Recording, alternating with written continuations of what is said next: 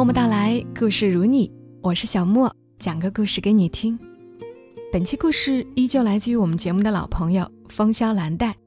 关于作者信息，可以查看我们的节目简介。这个故事的名字叫《趁孩子还没后妈，咱们赶紧复个婚》。马洛要加班，来不及去幼儿园接马小多，他打电话来让我去接。我嘴上嘟囔：“今晚约了一个大客户呢，真是的，你这爸怎么当的？”好吧，我只能和客户改期了。其实心里早乐得快飞起来。我很想马小多，他是我五岁的儿子。我跟马洛离婚半年，如果不是我的工作需要经常出差，从一个城市到另一个城市。我才不会把抚养权让给他。有了孩子以后，婚姻更容易解体。马小多小时候十天一大病，三天一小病，把人折腾得够呛。我在一个公司做采购，竞争很大，经常全国各地到处跑。马小多一生病，我就急得不行，一请假就耽误工作，老板的脸色也越来越难看。我跟马洛也随着马小多的病情，十天一大吵，三天一小吵。那些沾满毒液的话，像箭一样射向对方，把我们的爱情和婚姻射得千疮百孔。没有小三，没有狗血，光几年的争吵就可以耗光感情的元气。最后一次大吵，是因为马洛带马小多去吃冰棒，马小多又生病了。我在公司被其他同事恶意重伤、诬陷拿回扣，我被内外夹攻，简直要爆炸了。我和马洛在吵得失去理智之后恶语相向，最后去了民政局。我拿到离婚证时，终于和马洛和平拥抱。那是今年春天，万物更新，阳光和煦，马洛的腮边长满了胡茬。这个和我在一起经历了七年烟云的男人，让我的眼睛生出潮气。我忍住没哭，我说：“你一定要照顾好我生命中最重要的那个男人。”马洛说：“我成了你生命中最不重要的男人啦。”我拍拍他的胸：“我会想念我们曾经那些美好的。”他在那天之后和我分开，然后分别通知老家的父母，房子归他和马小多，那辆福克斯归我。他不要我付抚养费，他说：“你能把小多给我，已经是一种恩赐了。”我一下子成了单身贵族，三十二岁，要是忽略眼角的鱼尾纹，打扮打扮，还是可以冒充大龄剩女的。我开始了没家没口、没心没肺的光感生活。如果不去想那个失败的婚姻，不去想马小多，我还是挺快乐的。今天马洛打电话来的时候，我还缩在被窝里。分开半年了，至少证明他现在还没有女人。如果有，接孩子轮不到我。我窝在出租屋里都快发霉了，趁这个机会。我得好好跟马小多相处。我换好衣服，化好妆，拎了那个扣齿麂皮手袋。秋天的黄昏，太阳依旧执拗着不愿下山，明晃晃的，刺痛我的眼睛。我踩着高跟鞋，挤上了公交车。马小多，亲儿子，我来了。马小多的新幼儿园在城东，我提前了半个小时。我很想看看他平时的状态是什么样的。我站在教室窗户外面，老师正在给他们讲故事。马小多听得津津有味儿，他比两个月前又高了些，光洁的脑门依旧很大，随我，身上的衣服整洁干净，看来马洛真的把他照顾得很好。下课了。孩子们像促销商品一样被家长们一阵哄抢后带走，那个老师却紧紧握着马小多的手没有松开，因为我没有幼儿园的接送卡。他看我的眼神充满了质疑，他蹲下身问马小多：“你认识他吗？”马小多怔怔的看了我半天，才说：“王老师，她是艾米，我是他亲妈。”我冲王老师狂喊，已经不顾形象。出门前用卷发棒烫过的刘海，又缓慢的变回原形，很怂的耷拉在我的大脑门上。艾米是我的英文名，我为了保持人格平等，从小就让马小多直呼我名。王老师说：“你是他妈妈，这么年轻就有这么大孩子啦？”靠！我正想发飙，听他这么来一句，顿时收敛了瞪圆的眼睛。羞涩又谦虚的笑，哎，不年轻了，老了，老了。呵呵。马小多说话了，我现在没有艾米，只有马洛了。他们天天吵架，最后艾米离家出走了。我用手捂住马小多的嘴，制止了他。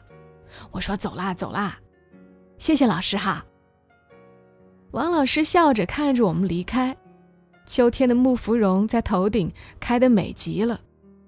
可惜马小多总是低着头走路。怎么啦？见到我不开心啊？我看着他小小的身体，眼睛有些发酸。没有，他抬起头冲我笑。这小子五岁多就会装深沉了呀。我说：“想吃什么？你说什么我就带你吃什么。”我想他肯定会说哈根达斯啦，肯德基啦。结果他说：“我想吃你做的饭。”好吧，我牵着他的手去菜市场，高跟鞋在湿漉漉的地面不合时宜地敲着。我挤在嘈杂的人群里，买了黄瓜、茄子、鸡肉。马小多帮我拎着，我们一起打出租回家。他小小的脑门总是对着窗外，我摸摸他的后脑勺，他才扭头说。艾米，你离家出走以后多久才能回来啊？我在心里掐了马洛一万次，他怎么在孩子面前胡说八道呢？我说我没有离家出走啊，我只是，哎，只是为了不跟马洛吵架，所以离远一点，这样大家见面就会笑呵呵的啦。哦，他扭转头，又看着窗外的街道，不说话。我已经很久没有下厨了，离婚离孩的女人，变得不求上进，饮食也是外卖、炒饭、方便面。想当初我那惊天地泣鬼神的厨艺，三个月就把马洛的胃勾住，六个月就把他的心勾住了。他发烧住院的时候，最想喝我做的鲫鱼汤，在一众病友前，把我夸得只因天上有。出院之前，他就在医院走廊里向我求了婚。我至今记得他看我的眼神，充满了无限的期望和爱。那种求婚，我想任何一个缺心眼的人都不会忘记。一个穿着蓝白条病号服的男人，捧着医院门口买的黄菊花，跟一个头发乱得像草、一脸懵逼的女人求婚。有个病人去世，被送去停尸房。那张盖着白布的病床还在这对男女身旁无声无息地穿过，变成了惊悚震撼的背景。而那个女人居然喜极而泣地接过黄菊花，答应了那个男人。这女人他妈的居然就是我哎！我一想到就觉得胸闷。所以马小多以前曾经问我：“你和马洛是怎么结婚的？”我为此编了另一个高大上的浪漫版本。宫爆鸡丁、鱼香茄子包、黄瓜炒鸡蛋，已经学会的技能，怎么也不会忘得一干二净。在此之前，我费劲儿地打扫了落满灰尘的厨房，再过两天，估计都会结蜘蛛网了。马小多吃得风卷残云，肚子撑得滚圆，让我很满意。吃饱喝足之后，天都黑透了，我和他洗漱完毕，躺在床上聊天儿。我指着旁边那个 Coach 包包问他：“知道这是什么皮的吗？”他摇头。我说：“麂子皮哦。”麂子是什么？是一种动物，有点像鹿。我说：“你把它的皮剥下来，做成包包？他用手蒙了眼睛。我的目的不在此，所以我继续说：“你知道多少钱吗？八千块哦。”他哦了一声，不太感兴趣。他像以前一样把头拱到我的怀里，我亲亲他的大脑门儿，他闭了眼睛，用手攥着我的衣襟。不久后，发出令人愉悦的呼吸声。我不想让马洛看清，我要让他知道。我在离开他之后过得很好，我可以自给自足，我可以走得更高远，我可以很坚强，也可以不留恋，即便在未来的人生里失去他。马洛在十一点到了我楼下，打了电话来，我说小多睡了，要不明天我送他上幼儿园吧。他答应了，把孩子的外衣送了上来。马洛神情疲惫，但精神尚好。这是他第一次来到我这里。他在房间里来回踱了几步，把窗打开，点燃一支烟，面部陷在暗影里。他说：“你最近还好吗？”我说：“很好啊。”他说：“有什么需要尽管跟我说。”我说：“我的日子。”已经过得像神仙了，领导也器重，马上升我做采购总监。他又问：“有男朋友了吗？”离异无孩，追求的人一大把，我还在考察。你呢？马小多的后妈还得劳你费心啦。后妈不易找，我会留意的。马洛说：“哎。”别整天跟马小多说我离家出走啊！你不是离家出走吗？我这是离婚，不是离家。孩子理解不了离婚，他挺想你的。马洛说：“我也想他。”我说：“你想我吗？”他掐灭烟头，眼睛盯着我。我一愣，扭头看看墙上的钟。太晚了，赶紧回家休息吧。明天你还上班呢。你月薪不错，这年头找个饭碗不容易，你得好好干。他走了，门被轻轻关上，踢踢踏踏的脚步声从楼道里传来，带着迟疑，又有些慌张。我晃晃头，熄了灯，钻进被窝，搂着马小多肉肉的小屁屁，睡了。第二天，我送马小多去幼儿园的时候，他问我：“艾米，你离家出走，为什么不带我啊？你可以每天都来接我吗？”我站在人来人往的幼儿园门口，感觉清晨的日光太过暗淡。我笑着对他说：“等我跟大客户谈成生意，我就带你离家出走。”从那天起，我更加努力。踩着高跟鞋，每天都忙着与客户谈业务。马洛很烦，经常在我跟客户交流的时候打电话来，问东问西，想查岗。令人吃惊的是，他在某天黄昏，居然带着马小多来我这儿蹭饭，把我的房门敲得震天响。半年多了，我两个月才去见一见马小多，什么时候我们前妻前夫的关系可以达到蹭饭的地步了？他的脸伸过来，透着委屈。马小多说：“你做的什么鸡丁太好吃了，非要来，还说你有一个非常神奇的什么麂皮包包，八千块，说像观音菩萨的宝物一样贵重呢。”我立即关门，真想用门把他的脸挤扁。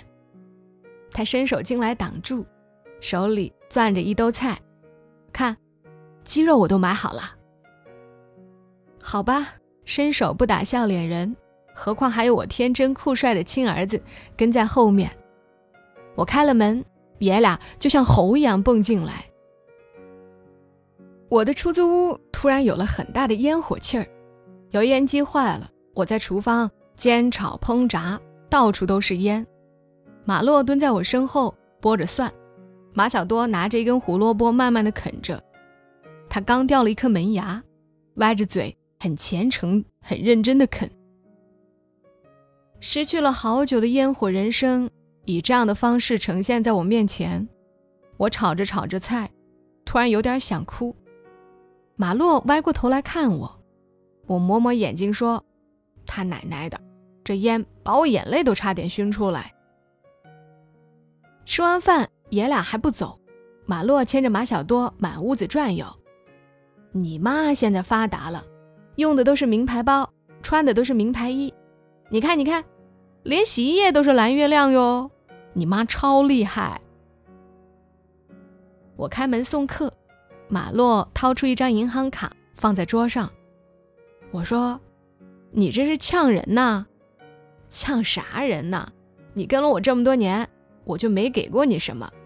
人家有些媳妇儿离了婚，还得了房产、遗产各种产，我就给你一辆开的轮子都快掉了的小破车。”现在我工资也涨了，虽然你确实比我过得好，比我发达，但人不能因为穷就有资格不负责任呐。这个算我补偿你的，你把马小多生得这么好，我感谢你，真的。你去买个油烟机嘛，以后马小多还想来吃饭，也算是我们爷俩用的。